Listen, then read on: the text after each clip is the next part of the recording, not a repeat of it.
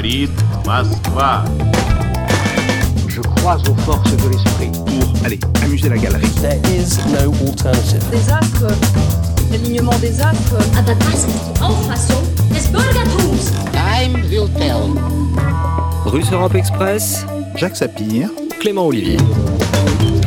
Si le travail c'est la santé, alors à quoi sert la médecine du travail? Vous la connaissez, la plaisanterie de Pierre Dac. Plaisanterie hum, peut-être euh, de moins en moins, alors que nous célébrons cette année le centenaire de la création de l'Organisation internationale du travail, mais aussi de l'adoption en France de la journée de 8 heures. Eh bien, il paraîtrait, chers amis, que nous ne travaillons pas assez et pas assez longtemps. Il paraîtrait que les temps ont changé et qu'ils sont durs. C'est comme ça. Voilà que le quinquennat euh, d'Emmanuel Macron passe en tout cas le cap des deux ans et de nouvelles réformes ou contre-réformes. Choisissez la terminologie qui vous convient. Ce profil, malgré une contestation sociale qui s'est installée dans la durée. Et pour y répondre à ce mouvement des Gilets jaunes, des annonces présidentielles lors d'une euh, conférence de presse que vous avez tous vue, mais euh, dont nous avons choisi de creuser deux points euh, sur lesquels on ne s'est peut-être pas assez attardé, à savoir le temps de travail d'une part et la retraite de l'autre. Travailler plus et plus longtemps, mais jusqu'où et pourquoi faire? Bienvenue à tous, c'est Russe Europe Express. Bonjour Jacques Sapir. Bonjour Clément. Avec nous en studio Christophe Rameau, bonjour. Bonjour. Économiste, maître de conférence à Paris 1 Panthéon-Sorbonne, vous êtes l'un des grands spécialistes de ce qu'on appelle encore euh, l'état social. Parmi vos travaux, on peut citer notamment l'état social pour sortir du chaos néolibéral, paru en 2012 chez Fayard. Et en face de vous, qui faites partie des économistes atterrés, un socialiste affligé du nom du club que vous aviez fondé à l'époque où vous étiez encore euh, au PS. Euh, bonjour Lee. Bonjour. Économiste également, vous êtes euh, conseiller régional d'Occitanie. Après le PS, on vous a connu insoumis, formation que vous avez euh, depuis quitté, c'était l'année dernière. Euh, messieurs, on vous retrouve dans un instant. La parole est d'abord à notre jeune retraité, justement, jeune retraité fringant de l'EHESS, Jacques Sapir. On a dit atterré, on a dit affligé. Je crois que vous, en entendant cette récente conférence de presse de notre président, vous étiez et l'un et l'autre. Oui, peut-être même un peu enragé. Alors, parce Oh. qu'effectivement, Oh. les propos du président de la République lors de sa conférence de presse ont relancé la question du temps de travail. Euh, cette dernière se pose à la fois en ce qui concerne euh, le temps de travail hebdomadaire, les fameuses 35 heures, mensuelles ou encore annuelles, mais aussi dans les termes de la durée de vie passée au travail, autrement dit, l'âge de la retraite. Cette question sera sans doute la première abordée dans l'ordre du jour du gouvernement. Jean-Paul Delevoye, le haut commissaire à la réforme des retraites, a certes insisté sur sa volonté de ne pas toucher à l'âge légal de départ à la retraite. Mais on constate que cet âge légal n'est en fait qu'un prétexte pour procéder en réalité à une réforme bien plus profonde et dont les conséquences seront très probablement considérables sur les travailleurs. Ce n'est donc pas la première fois que ces thèmes sont mis sur la table, qu'il le soit aujourd'hui, après un mouvement social d'une ampleur exceptionnelle et cependant assez significatif. Assez euh, significatif, écoutons justement ce qu'en dit Emmanuel Macron, extrait de la conférence de presse du 25 avril. On doit travailler plus longtemps parce qu'on vit plus longtemps. C'est plutôt de bon sens. Quand je regarde notre pays aujourd'hui par rapport à il y a 40 ans, l'espérance de vie n'a cessé d'augmenter et l'âge d'entrée sur le marché du travail n'a cessé de reculer parce qu'on fait plus d'études.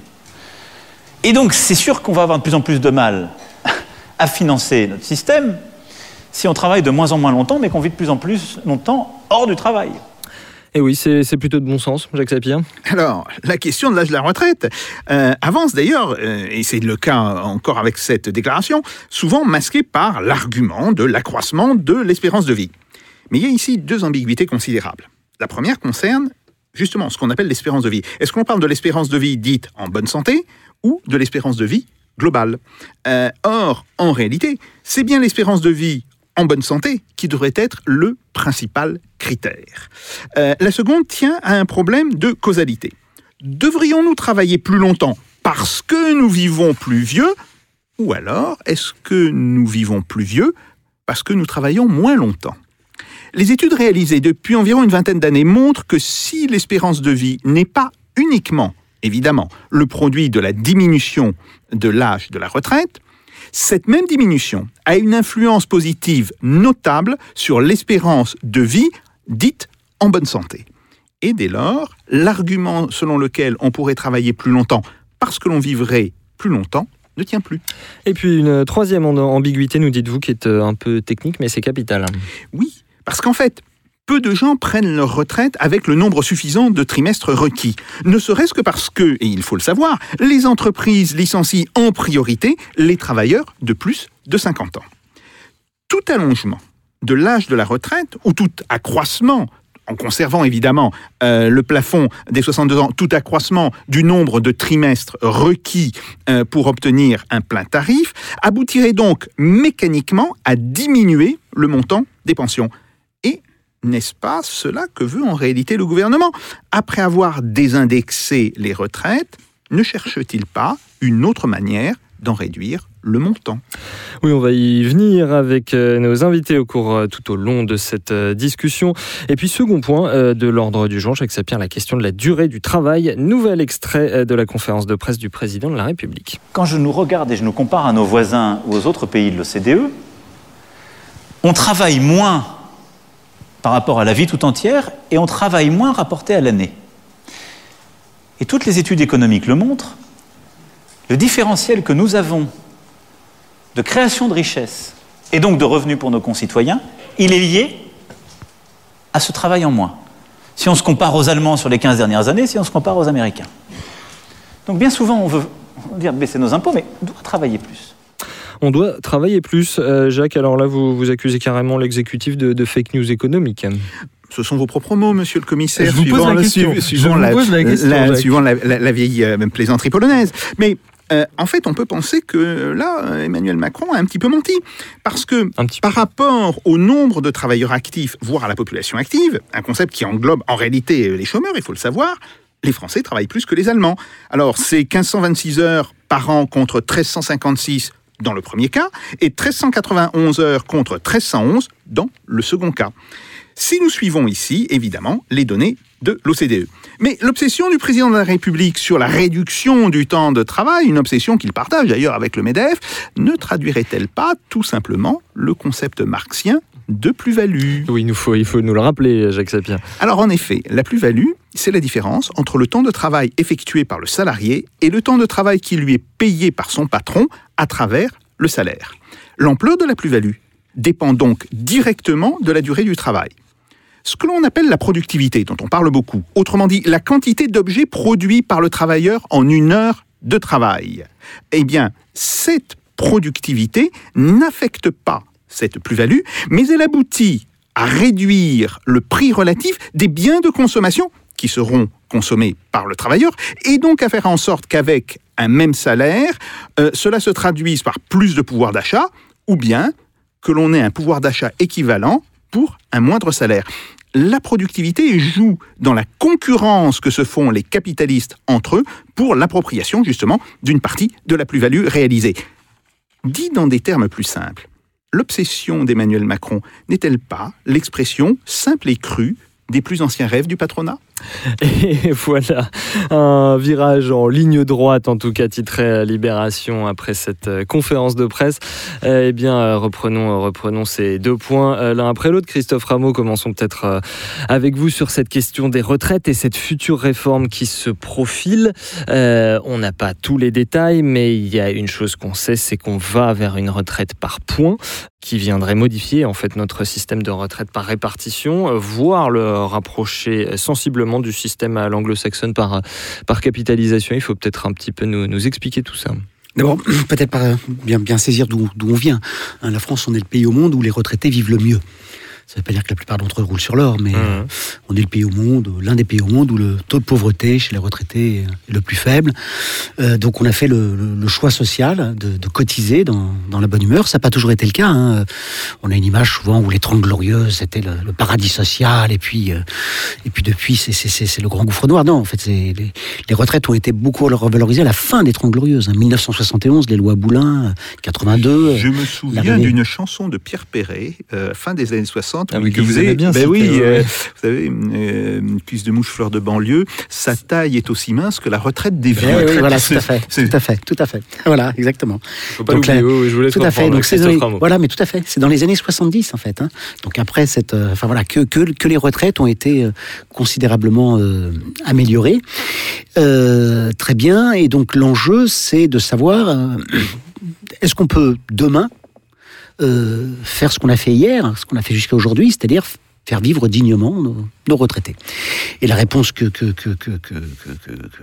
les économistes atterrés et d'autres euh, apportent, c'est que oui, bien entendu, il n'y a absolument aucune difficulté.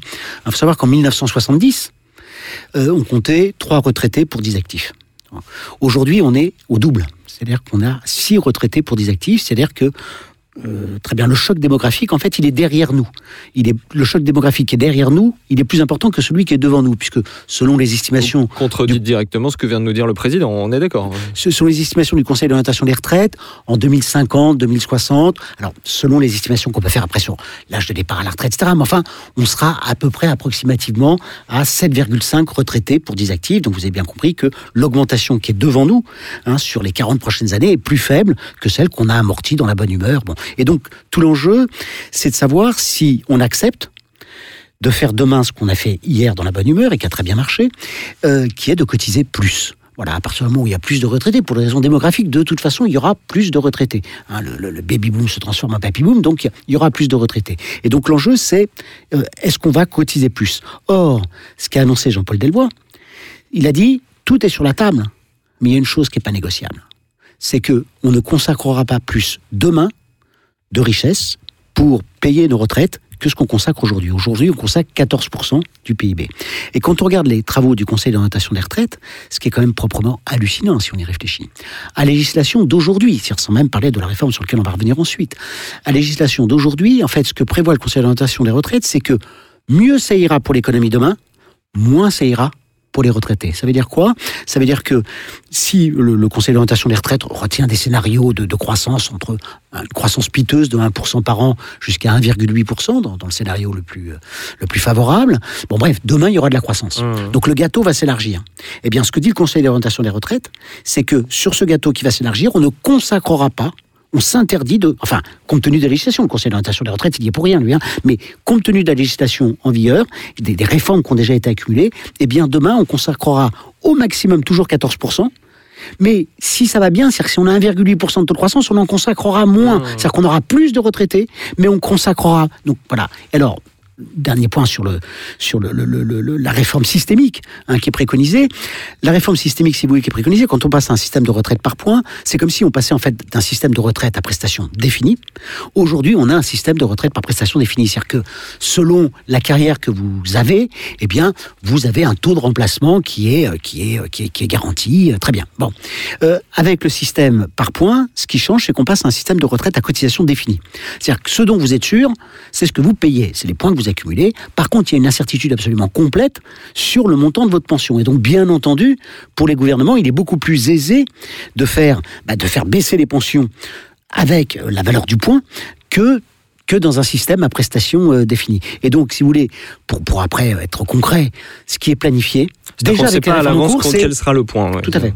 De- déjà, ce ce qui est, ce qui est d'ores et déjà planifié, c'est une baisse de l'ordre de 20 à 25 du montant relatif, attention, hein, du montant relatif des pensions. Il ne faut pas non plus être catastrophiste, hein, ouais. euh, y compris, je pense, par rapport aux jeunes. Hein, les jeunes ont aujourd'hui dans la tête que Un les retraites, oui. c'est bien pour leurs grands-parents, par- leurs parents, ils auront peut-être le droit, mais eux, ils n'auront pas le droit. C'est faux. C'est faux. hein, ils y auront le droit. Par contre, euh, donc demain, y compris, il y aura augmentation du pouvoir d'achat des retraites. Mais ce qui est important, si vous voulez, en 2040, 2050, 2060, on va même jusqu'à des projections aujourd'hui à 2070, euh, c'est, si vous voulez, vous comparez pas votre niveau de vie, Jacques Sapir, qui venait, si j'ai bien compris, de, de- de- de- rejoindre la, la jubilation, comme disent Oui, les Espagnols, eh bien, on ne compare pas les retraités d'aujourd'hui, ne compare pas leur niveau de vie avec les retraités des années 50 ou 1930. Ils comparent leur niveau de vie avec les, les gens avec lesquels ils vivent, c'est-à-dire les, les actifs, etc. Bon, et donc ce qui est planifié, c'est pas une baisse du pouvoir d'achat en tant que tel des retraites, c'est le fait que le niveau de vie relatif des retraités va décrocher de l'ordre de 20 à 25% et le système de retraite par points va faciliter faciliter, va même permettre d'amplifier en fait cette paupérisation. hein. et donc la singularité française, dont on devrait être fier. hein. nous sommes le pays au monde où, où les, où les retraités vivent le mieux et nos, régimes sont équilibrés. hein. donc il n'y a pas de problème de financement. Cette singularité française, puisque Emmanuel Macron dans la conférence de presse parlait de l'art d'être français, eh bien il est en train de s'attaquer en fait à l'un des piliers de notre art d'être français, qui est qu'on a un merveilleux système de retraite. Retraite euh, par point, point de retraite, vous savez que c'est ce que disent les, les mauvaises langues. Les euh, le, fait est qu'avec une introduction d'un système de retraite par point, des gens comme vous craignent que ça pousse euh, les gens vers euh, un système de retraite par capitalisation, par peur de, manquer de pension une fois qu'ils seront retraités. Oui, alors le système par points, c'est pas un système par capitalisation. Hein. C'est un système par répartition euh, qui euh, a pour objectif de faire intérioriser euh, aux retraités le fait qu'il qu'il faille partir plus tard s'ils veulent maintenir leur, leur niveau de vie. Christophe a entièrement raison, c'est un problème de partage du gâteau.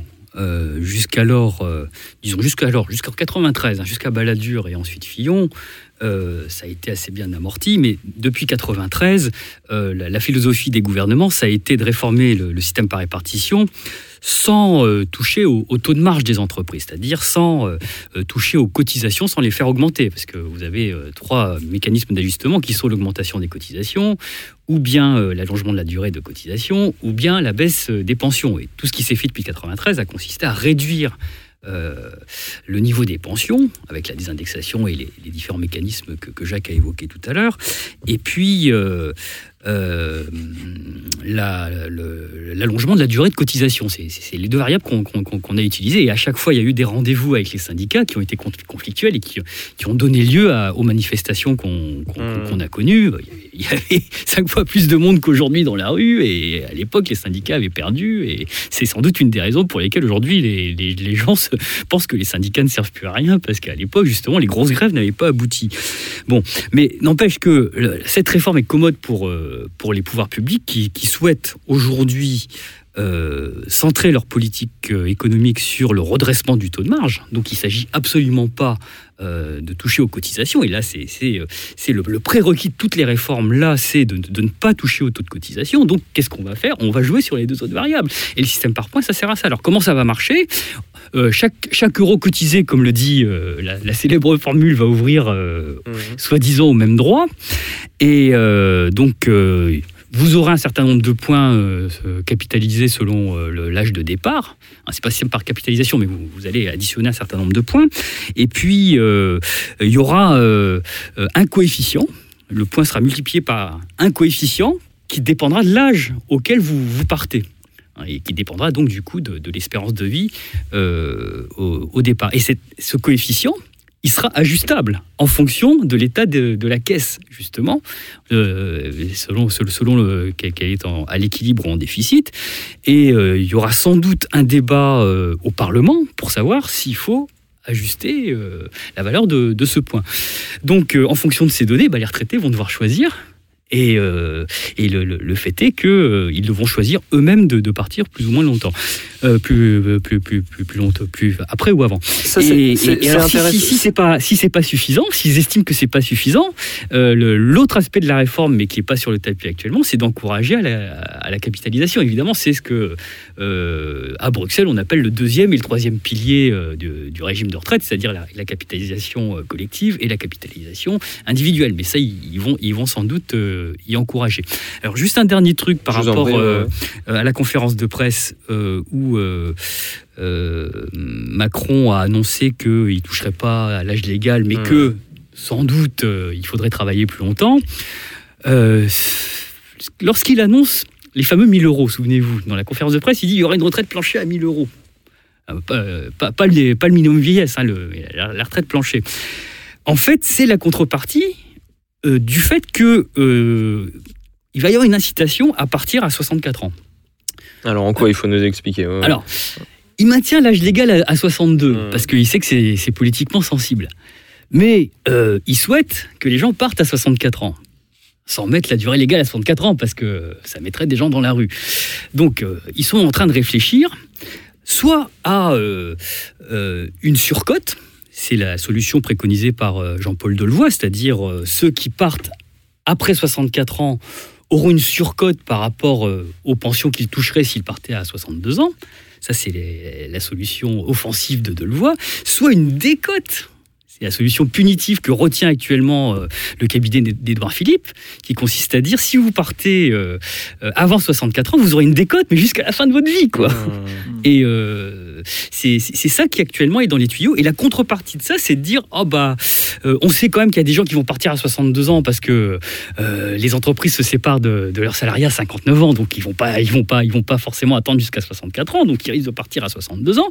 Euh, et du coup, il y aura une décote et donc une baisse du pouvoir d'achat des retraités jusqu'à à la fin de, leur vie. Et donc, pour les, les plus modestes, eh bien, la, compensation serait la, fameuse retraite à 1000 euros. Donc, ils présentent ça comme, comme une espèce de donnant-donnant, mais c'est un peu ça qui est dans les tuyaux. quoi. Hum. Justement, c'est un petit peu le, le point commun de ces deux sujets qu'on aborde aujourd'hui, Jacques Sapir, c'est que euh, Emmanuel Macron ne remet formellement en cause ni les 35 heures, ni les 62 ans. Mais on voit bien que c'est un petit peu plus compliqué que ça et qu'il ne faut pas confondre le de facto et le de jure. Oui, absolument. Alors, euh, d'abord, il faut ici immédiatement rappeler que cette, euh, cette notion de décote et de surcote, elle existe déjà. Euh, elle existe déjà, euh, en particulier euh, chez les fonctionnaires hein, et, et chez les enseignants, où euh, quand on prend euh, sa retraite avant l'âge légal, il y a une forte décote qui est plus importante euh, que ce qui était normalement prévu. Et en théorie, si on travaille euh, plus longtemps, eh ben, il y a une possibilité de surcote, mais qui est assez... euh, Ça existe pour le privé aussi. Hein. oui, oui. Oui, et par ailleurs, euh, pour les régimes complémentaires. Les régimes complémentaires Agir Carco Ouais, et, oui, absolument. et Raft, euh, c'est des systèmes par points où euh, Oh, ces fait, mécanismes sont déjà, sont déjà en vigueur et négociés par les syndicats. hein. Alors, l'autre problème que Sapir. posé, c'est euh, la question du taux d'activité euh, des gens de plus de 50 ans. On sait que ce taux d'activité, il est relativement faible. Euh, Euh, mais il, a augmenté. Hein. il, il a augmenté, mais euh, il reste euh, relativement faible. Euh, et donc, va se poser la question du fait que, euh, bon, les gens peuvent vouloir travailler plus, mais ne pas avoir l'occasion de travailler plus. Enfin, il y a un troisième problème, c'est que tous ces calculs se font euh, avec euh, un taux euh, d'emploi ou un taux de chômage qui est considéré plus ou moins comme constant. Qu'est-ce qui se passe si on passe simplement, je prends les, statistiques de l'Organisation internationale du travail qui, qui mettent le taux de chômage autour de 8,9% euh, de la population active. Euh, si on passe à 4%, qu'est-ce qui se passe? Euh, Est-ce que ça ne rétablit pas mécaniquement euh, l'équilibre des comptes? Oui, alors pour, Christophe Rameau. ouais, pour, pour, pour reprendre un sur ces. D'abord sur, sur, les, sur les questions de durée de travail que, que vous évoquiez au début, comment dire, le, la, la, le- la durée du travail en France est similaire, voire supérieure à celle d'autres pays européens, si on prend les actifs occupés. Attention, hein, Mmh. si on prend les actifs occupés, tout simplement parce que en Allemagne, aux Pays-Bas, au Royaume-Uni, il y a beaucoup plus de temps partiel. Voilà. hein. Euh, par contre, si on prend les chômeurs, Oui, il y a moins de chômage. oui. voilà. Par contre, si on prend les chômeurs, euh, mais, mais, mais il faut pas les prendre en compte justement. hein. C'est-à-dire La, durée effective du travail de ceux qui ont un emploi en France aujourd'hui n'est pas inférieure, contrairement à ce qu'on nous dit, à, euh, à plein de pays européens. On est, euh, on est légèrement au-dessus de l'Allemagne parce que tout simplement, on a fait le choix d'une répartition quelque part plus égalitaire, donc euh, meilleure, hein, qui est qu'on a moins de temps partiel. Très bien. Alors après, la question qui se pose, effectivement, qu'il faut relier à la question de, l'âge de la retraite, c'est-à-dire que je pense que le discours, parce qu'il faut avoir toujours, je pense, le souci d'avoir un discours à vocation majoritaire, il faut essayer de convaincre, comment dire, nos citoyens de la justesse de nos propositions, c'est de dire la chose suivante, c'est de dire que tant qu'on a du chômage de masse, ça n'a absolument pas de sens de reculer l'âge de la retraite. Euh, l'âge effectif, de, indépendamment d'après les paramètres sur lesquels on joue, ça n'a absolument aucun, aucun sens. hein. Or, aujourd'hui, on est dans une situation où on a... euh, Oui, c'est important. Ouais, voilà, ouais. c'est qu'on a les, les, les 3 millions de chômeurs officiels, plus les, les, les multiples sans-emploi qui sont pas enregistrés. Donc voilà, donc ça ça n'a pas de sens. Y compris, ça n'a pas de sens du point de vue des entreprises, hein, puisque vous l'avez évoqué, bah, les entreprises elles préfèrent toujours de, de, de, de, de- comment dire des, des, des jeunes qui en plus de ça sont sont, sont, sont tétanisés par l'idée que comment dire que que que que, que, que avoir un emploi c'est quasiment euh, euh, c'est quasiment comment dire un privilège. Hein, et donc ils sont prêts à se faire tanner la peau. Enfin bref, voilà. Mais donc les, les entreprises préfèrent avoir des jeunes qui qui qui n'ont pas d'ancienneté à payer, etc. Plutôt bon d'avoir des que d'avoir des seniors, comme on dit. Donc bref, donc je pense que là, voilà, là, dire il faut dire cela. Alors après, y compris dans le débat public, c'est de dire que si demain on est au plein emploi, d'accord, si on est au plein emploi et que bah voilà, on a besoin de euh, par rapport par rapport euh, bah, on, a, on, a- on manque de main d'œuvre. Euh, D'accord? Bon, est-ce que là, la question par rapport à l'augmentation de l'espérance de vie, est-ce que la question peut... Mais pourquoi pas? Chiche Chiche, soyons, soyons sérieux. Mais pour l'instant, la question ne se pose absolument pas. Hein, je pense que c'est comme ça qu'il faut euh, qu'il faut euh, qu'il faut euh, tourner le qu'il faut tourner le, le, le, le- le problème. Oui, c'est important ce que vous nous dites parce que finalement, ce que vous dites, c'est que contrairement à ce que nous dit le chef de l'État, il ne faudrait pas travailler davantage, mais être davantage à travailler. C'est tout le fond de ce que vous dites. Alors, un autre problème sur le, la, par points qui est très important, c'est que la philosophie, hein, l'argument clé avancé par Emmanuel Macron, c'est un euro cotisé, pour des raisons de justice sociale, doit rapporter la même chose. Mais c'est profondément injuste. C'est profondément injuste. Il faut savoir que aujourd'hui, le système de retraite, c'est un système qu'on dit d'assurance sociale, mais en fait, il y a des mécanismes très forts de solidarité hein, qui jouent. Pour un salarié, pour un cadre, le taux de remplacement, c'est-à-dire la, la retraite par rapport, par rapport au salaire, est de l'ordre de 50%, légèrement au-dessus. Pour un non-cadre, elle est de, elle de l'ordre de 75%, près de 75%. Hein, C'est-à-dire qu'en fait, le taux de remplacement, un euro cotisé pour un ouvrier ou un employé, d'accord, mais ça joue aussi d'ailleurs pour, le- pour les femmes, hein, euh, eh bien, rapporte plus aujourd'hui que pour un cadre. Et donc, si vous passez à ce système, en fait, ça, ça, ça renforce, ça, ça durcit considérablement les inégalités. Donc euh, là, là je pense qu'il y y a aussi un discours très important à mener, qui est que dans notre joli système par répartition, même s'il y a des choses à faire, hein, euh, moi, je, moi je suis pour une convergence des régimes, mais la convergence, c'est toujours la même question. Est-ce qu'on a fait par le haut ou par le bas? C'est quand même ça, le- c'est quand même ça l'enjeu. Là, ce qui est organisé, c'est une convergence malheureusement euh, par le bas, Un nivellement, mais ouais. un nivellement par le bas. Et donc, le, comment dire, le, le- le- la question des inégalités est quelque chose de, de, de, de- très important hein. aujourd'hui. euh, euh, bah, Il y, a- il y a plein d'autres mécanismes. Euh, Quand vous êtes chômeur indemnisé, euh, vous validez des trimestres de retraite. D'accord? C'est-à-dire vous ne cotisez pas, hein, mais il y a une différence entre cotiser et valider.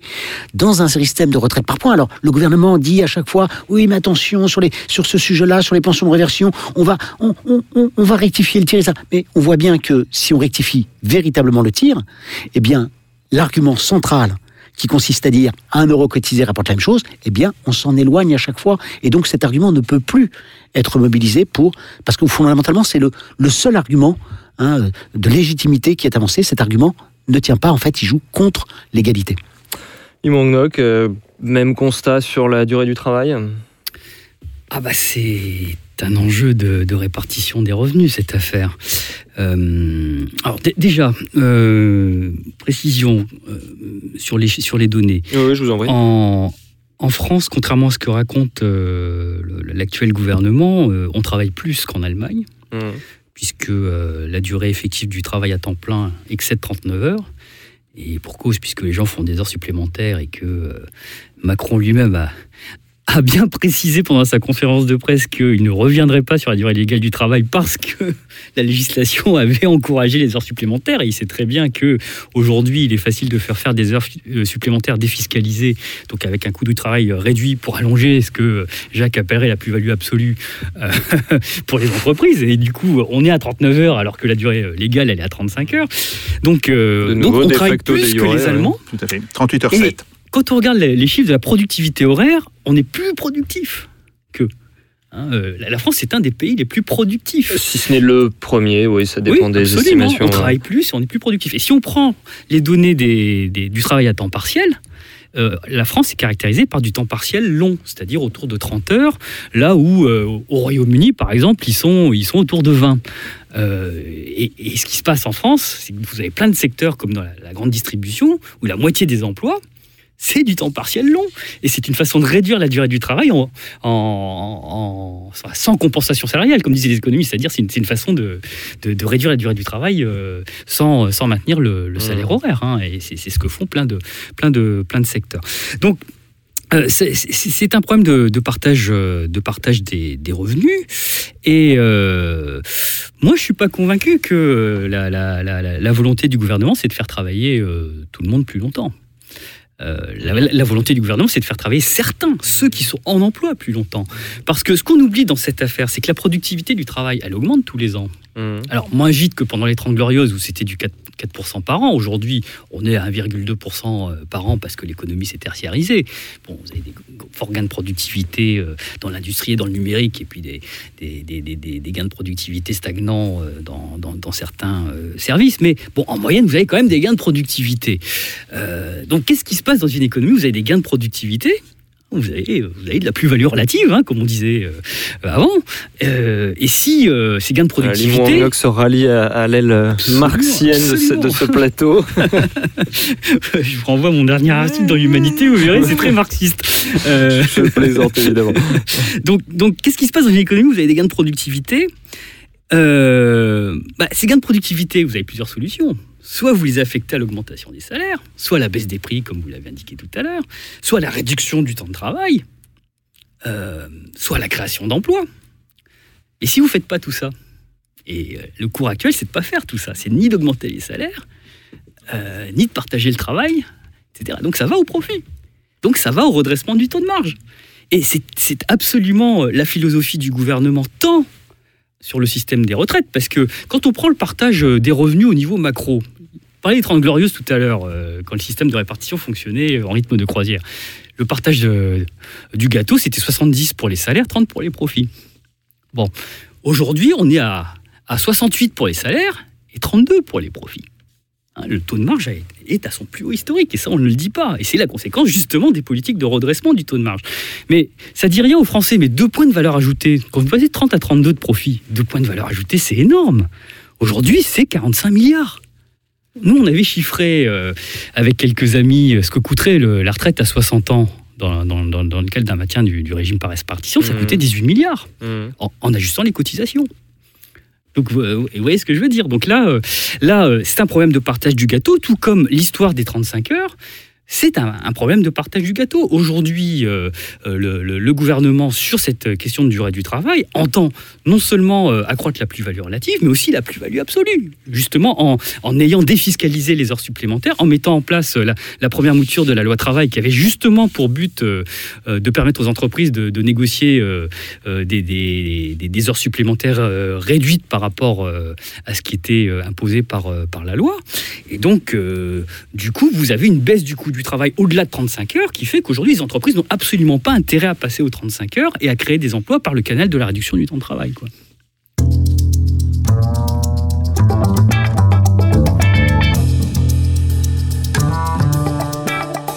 Russe Europe Express, Jacques Sapir.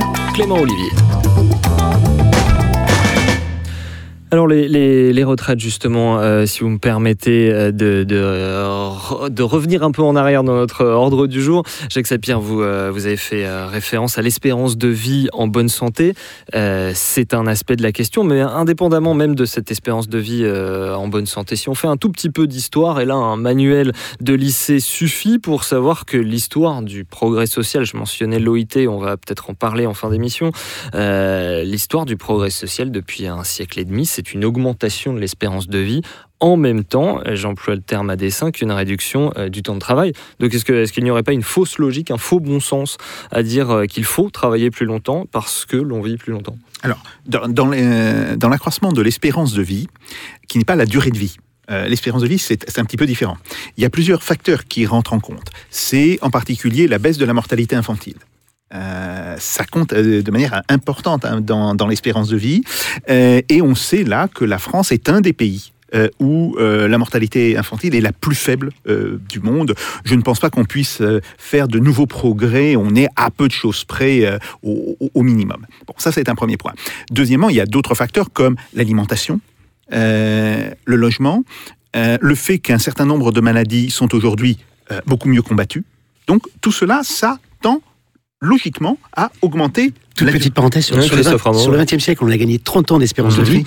Et c'est, c'est en partie lié à la médecine, hein, de l'ordre d'un tiers, mais c'est surtout lié à, grâce à nos paysans, qu'on, qu'on- aujourd'hui qu'on a tendance à taxer de serial killers. Vous voyez ce que je veux dire? Je dis pas que les problèmes de, de- de traitement des pesticides, etc., sont pas des vrais problèmes, mais c'est parce qu'on mange mieux. Hein, des- les- plus de la Alors- moitié de nos gains d'espérance de vie sont liés au fait qu'on mange mieux. C'est grâce à nos paysans qu'on a gagné ces 30 ans d'espérance de vie Alors, au cours on, du 20e mangeait siècle. mieux, on mangeait mieux, on mangeait mieux jusqu'aux années 90. Euh, c'est en train de se détériorer depuis euh, les années 1990 et ça se voit en particulier euh, dans la montée de l'obésité dans les jeunes générations et la montée des diabètes. Oh, c'est du Ça, c'est- hamburger, ça. ça, bon, et, euh, Ça, c'est l'américanisation de la société. Ouais, Jacques Sapir, c'est pas- non, mais je, Ça, c'est- je- je le signale. Par contre, il y a un autre critère qui est extrêmement important, c'est euh, la durée de vie en bonne santé. Mmh.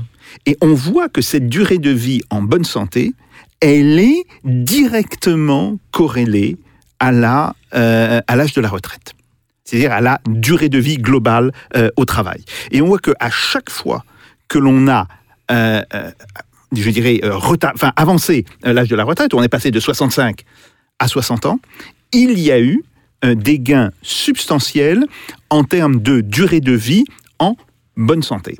Or, ceci est extrêmement important aussi, par exemple, par rapport au compte de la sécurité sociale. Le fait que les gens vivent plus longtemps et plus longtemps en bonne santé a des conséquences extrêmement importantes par rapport euh, au financement euh, de la sécurité sociale, car si on vit certes plus longtemps, mais euh, en mauvaise santé, donc impliquant des soins médicaux plus intenses, plus jeunes, cela va, d'une certaine manière, perturber les comptes de la sécurité sociale euh, de manière importante. Donc voilà, euh, c'était à cela que je faisais Mmh, référence et je, et je pense que ça, c'est bien un des points extrêmement importants euh, qu'il faut avoir en tête. Tout le monde se fixe sur le fait, ah oui, mais on vit Oui, plus oui, longtemps. justement. C'est vrai, c'est vrai, mais le, d'abord, c'est une tendance générale.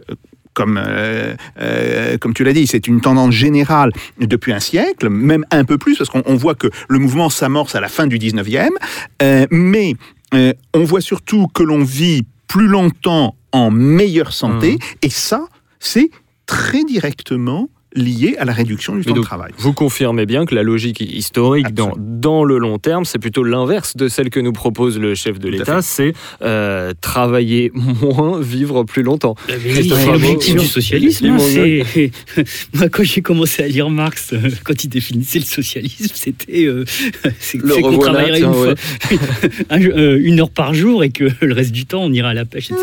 qu'on Et on lit très vieux. aussi. Mais euh, cette- pour, pour arriver à ça, il faut un, dévelop- un, un- un degré important de, de développement de ce qu'on appelait les forces force productives. productive, Donc, euh, mais, mais ça, c'est euh, euh, c'est pas de l'utopie, c'est les gains de productivité qui font que petit à petit, eh bien, euh, tendanciellement, la durée du travail est amenée à décroître.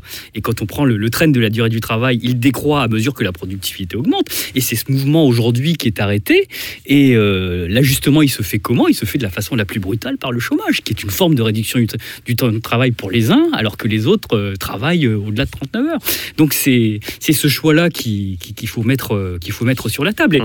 et euh, là, je fais une digression, mais ceux qui parlent je de revenu universel et de fin du travail ne posent pas les problèmes dans ces termes-là. S'ils les posaient dans ces termes-là, il y a après il aussi ne- il théo- mais- non mais d'accord, mais ils ouais. peut-être pas la fin du travail euh, de façon aussi prématurée, quoi. Mmh. Oui, pour, pour, un peu de débat entre nous, parce que, comment dire, je, je pense que, bon, il y a la question de la retraite, il y a la question de la santé, bon, il y a la question de la protection sociale. Mhm. Euh, comment dire, je pense que pour, pour bien traiter ces questions-là, y compris d'un point de vue, euh, comment dire, euh, cohérent contre, contre, contre les libéraux, je pense qu'il faut combiner euh, un discours, entre guillemets, euh, lutte des classes, puisque il, il semblerait que ça soit l'ambiance cet après-midi. Et donc je, je m'y associe avec joie, mais avec un discours républicain, si je puis me permettre. Oui, sûr, Parce que sinon on n'y arrive pas. Hein, C'est-à-dire que euh, c'est pas simplement euh, en, abaissant un peu le taux de marge, parce que y compris hein, le taux de marge 2%, 2% c'est quand on prend que la valeur ajoutée des, sociétés non financières, ça fait que la moitié du PIB. hein. Euh, donc on n'est pas à 40 milliards, on est, on est, on est à deux fois moins, hein, puisque le, taux de marge on le calcule que sur les sociétés non financières, ça fait à peu près la moitié du PIB. Le reste c'est les administrations publiques, c'est les ménages, etc. sur lesquels c'est pas calculé. Bon bref, donc il y a des marges de manœuvre. Hein. Je dis pas qu'il faut pas prendre euh, au profit et puis aux plus riches, etc. Je, suis d'accord, mais comment dire, si on regarde sur longue période, c'est ça l'intérêt, y compris des, des- des travaux de projection. Là pour le coup, c'est que euh, c'est vrai que sur longue période, on ne peut pas s'économiser de faire ce qu'on a fait hier. Hein, C'est-à-dire qu'est-ce qu'on a fait hier? On a une masse salariale. D'accord? On a une masse salariale qui était, je rejoins ce que disait Lim là, à peu près constante, euh, très bien. Bon, très bien. Il n'y avait avait pas de déformation en faveur des profits, très bien. Sur cette masse salariale, qu'est-ce qu'on a fait? Eh bien, on a décidé de prendre une part croissante, que ce soit sur cotisation salariale, employeur, peu importe. À ce niveau-là, c'est une fiction pour financer les besoins sociaux en matière de santé, de retraite, etc. Ça veut dire quoi? Ça veut dire que le niveau de vie des actifs, des salariés occupés, il a progressé moins vite que la croissance solidarité. Il a progressé quand même, donc tout le monde était heureux. Mais enfin, voilà, le PIB doublé, et quand le PIB doublait, eh bien, le niveau de vie des actifs occupés, ben, il doublait pas. Il augmentait de 50, 60%, parce qu'il y avait une plus grande part qui finançait la retraite, la santé, et bon, voilà. Et ça, on peut, comment dire, euh, comment dire, ça, il y a une dimension de citoyenneté sociale là ici, c'est pour ça que je parlais de République tout à l'heure, tout à l'heure, qui est à mon avis euh, très importante à garder en tête, hein, parce que euh, comment dire le, le, le- le- bon alors et puis je, je bascule sur la question de, de la durée du travail. On a quand même une expérience en or en France. On a fait les 35 heures. Mmh. Il faut savoir que entre 97 et 2001, on a créé 2 millions d'emplois, c'est-à-dire autant en 4 ans que durant toutes les 30 glorieuses. Alors durant toutes les 30 glorieuses, la population était plus faible, donc en toute croissance. Enfin, vous voyez ce que je veux dire C'est-à-dire que été, comment dire, ça a marché du feu de Dieu. Alors attention, je ne suis pas d'accord, contrairement à certains économistes écolos euh, qui confondent la, la, la, la, la, la croissance avec les, les, les- avec les, les- les cheminées qui fument, alors que pour faire de l'écologie, pour faire, pour- quand on embauche un, un infirmier, un instituteur, doigt quand les- on les passe de- décroissants, ouais, quand, voilà, ouais. quand on passe d'un kilo de carotte industrielle à un kilo de carotte bio, ça augmente le PIB. Hein. Donc je suis pour augmenter le PIB, je suis pour de la croissance verte, je suis pour maintenant inverser le discours. Hein, c'est pas que, c'est de dire que si on veut créer 150 000 emplois, 150 000 emplois, c'est 1% de croissance. Est-ce que vous voulez créer des emplois? Est-ce que vous jugez qu'il y a des besoins à satisfaire sur à les hôpitaux, la formation, la culture, etc. Important la culture. Bon, quand vous créez 150 000 emplois, c'est 1% de croissance, d'accord? Et donc moi je suis pour qu'il y ait de la croissance verte, donc il faut euh, répondre aux défis écologiques. Mais donc je, reviens sur, je je suis pas pour dire que ce n'est qu'en réduisant le temps de travail qu'on va pouvoir résoudre les problèmes de chômage. Ça, je suis pas d'accord. Hein, ça, je suis pas d'accord. Je pense qu'on a d'abord et avant tout besoin de croissance pour réduire le temps de travail. Mais voilà, vous voyez ce que je veux dire? Il faut être cohérent. On peut pas demander les retraites par répartition, les hausses de salaire, euh, ta, ta, ta, ta, ta, ta, la réduction massive du temps de travail sans baisse.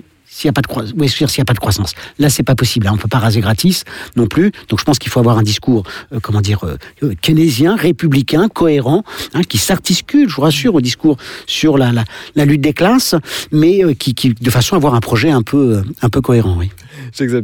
Oui, euh, il est clair qu'il va falloir continuer à avoir de la croissance, une croissance différente, une croissance orientée vers des, vers des secteurs différents, mais il va falloir avoir de la croissance. Euh, le problème euh, essentiel, justement, sur la question du financement de la solidarité, ça reste les gains de productivité.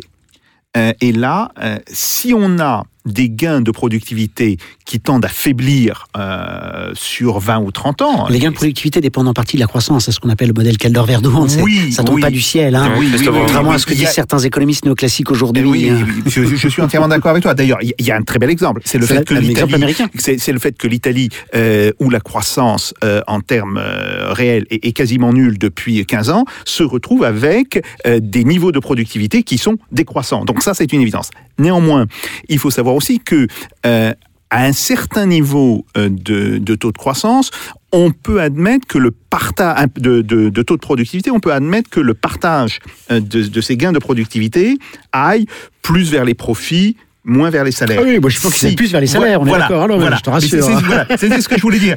C'était mon point, c'est-à-dire que comme on est aujourd'hui avec des croissances relativement faibles, même si on peut faire des gains, euh, même si et il est certain que si on emploie plus de monde, si on fait plus de croissance, il y aura plus euh, de gains de, de productivité, ne serait-ce que parce qu'il y aura des effets d'échelle euh, qui seront importants.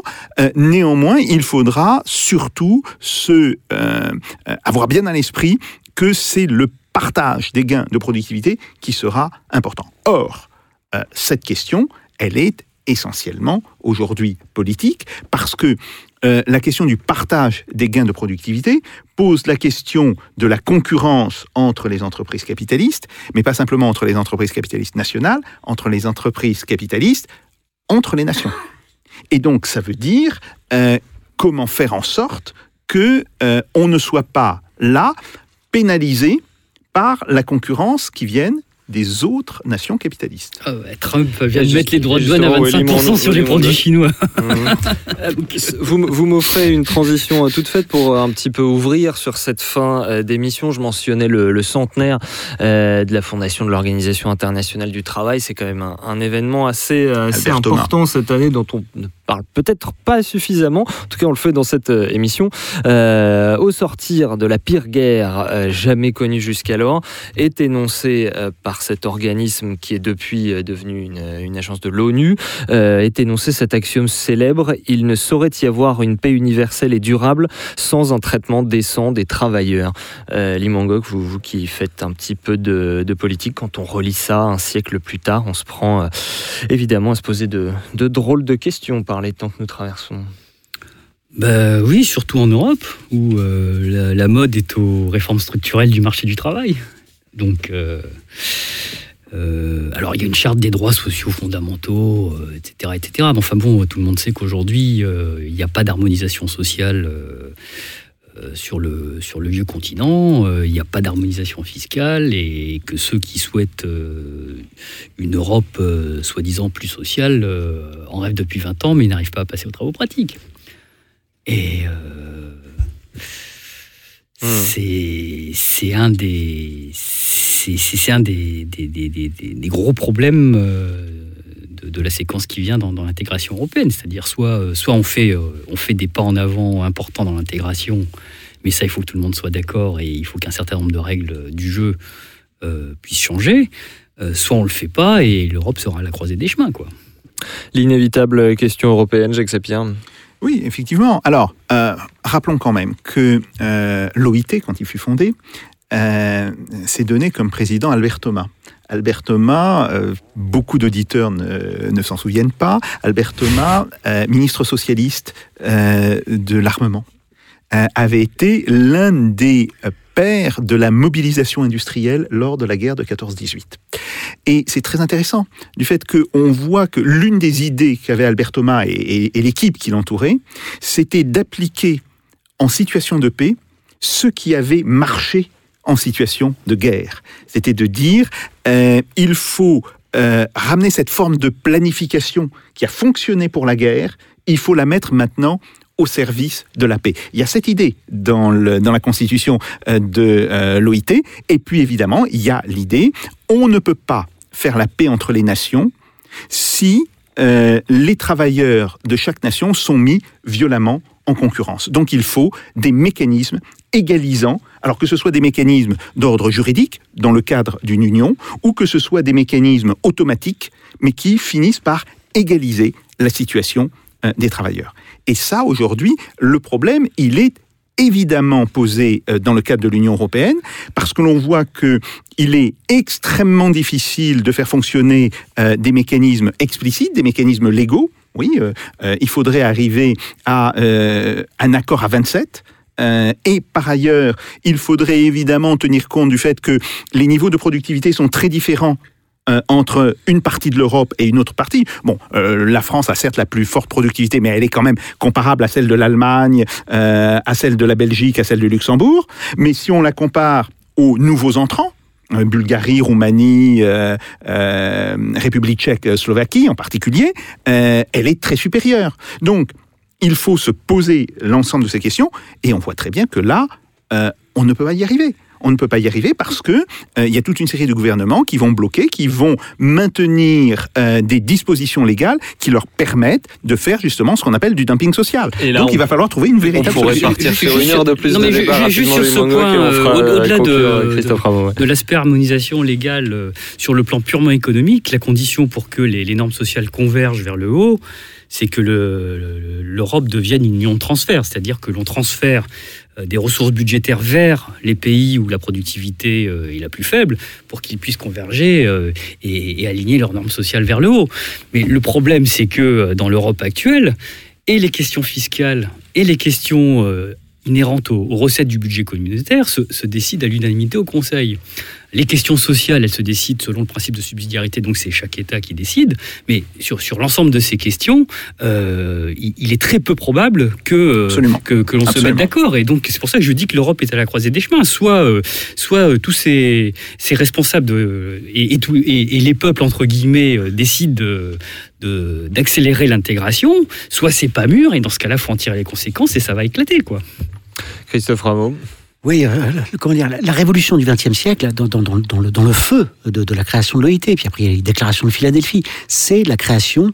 Il y, a, eu deux grandes révolutions en fait. C'est une qui commence au, au- fin du XVIIIe, c'est la démocratie, euh, puis une deuxième grande révolution qui commence aussi au 19e, mais qui se déploie durant tout le 20e, qui est l'État social. hein. et les deux sont étroitement liés. Et les États sociaux sont toujours des États sociaux nationaux, tout comme la démocratie ne vit toujours que dans un cadre national. La démocratie supranationale, ça n'existe pas. D'accord? C'est beau sur le papier, mais, mais c'est une solution de papier. Bon. Et donc, le problème de la construction européenne, c'est quoi? C'est qu'elle a été conçue comme un instrument libéral, de démantèlement des États sociaux nationaux. Et donc on sape la démocratie et on fait reculer les États sociaux. Et donc je pense que la bonne boussole à voir, c'est de dire que le seul moyen pour refonder l'Europe, la belle idée d'Europe, c'est qu'elle soit enfin au service des États sociaux nationaux. C'est le seul et unique moyen, puisqu'on s'aperçoit maintenant que les histoires d'union de transfert, ça ne peut pas marcher. Mais pour une raison toute bête, il faut être concret. Regardez les, les, les, les travaux de Thomas Piketty, qui sont par ailleurs louables sur d'autres domaines. Hein, C'est un allié, Thomas Piketty, sur, sur, sur certains domaines. Mais sur la- ces propositions sur, euh, sur le passé de budget de l'Union européenne à 5%, mais quand on gratte la proposition, mais ça marche pas. Pourquoi? Ben Parce qu'aujourd'hui, on est à 1%. Bon, je vous passe les problèmes institutionnels, il faut l'unanimité, etc. Mais le problème, c'est quoi? C'est quand, quand on passe à 5%, ça veut dire qu'on transfère des missions protection sociale, service public, et on ne sait pas lesquels transférer. Donc, qu'est-ce que dit Thomas Piketty? On va transférer 5%, mais l'Union européenne va reverser 2% aux États qui en font ce qu'ils veulent. C'est-à-dire qu'on on en reverse la moitié. Ça n'a pas de sens. hein. mais parce que, fondamentalement, quand on gratte, retraite, éducation, hôpital, on va pas faire tout ça à l'échelle européenne, ça n'a absolument aucun sens. Eh bien, euh, merci Christophe Rameau et Limangok. Euh, merci à vous deux d'avoir été des nôtres aujourd'hui. Merci bien sûr aussi à vous, Jacques Sapir, et à vous autres qui nous écoutez en radio, en vidéo sur YouTube et même maintenant en podcast. Pour vous abonner, rien de plus simple. Tous les détails sont à retrouver sur le fr.spoutniknews.com à la rubrique Russe Europe Express. Merci à Jean-Baptiste Mendes qui prépare ces émissions avec moi et à nos camarades de la technique, messieurs Pitchy et Pika, une fine équipe qui vous donne tous rendez-vous au prochain épisode de Russe Europe Express avec Jacques Sapir. D'ici là, faites pas au Jacques. Salut à tous.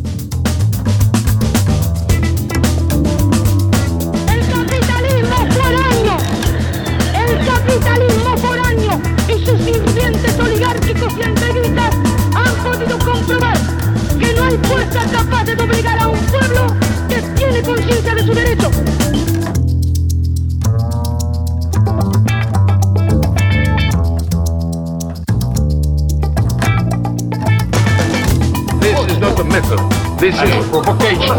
Let them do. No, no.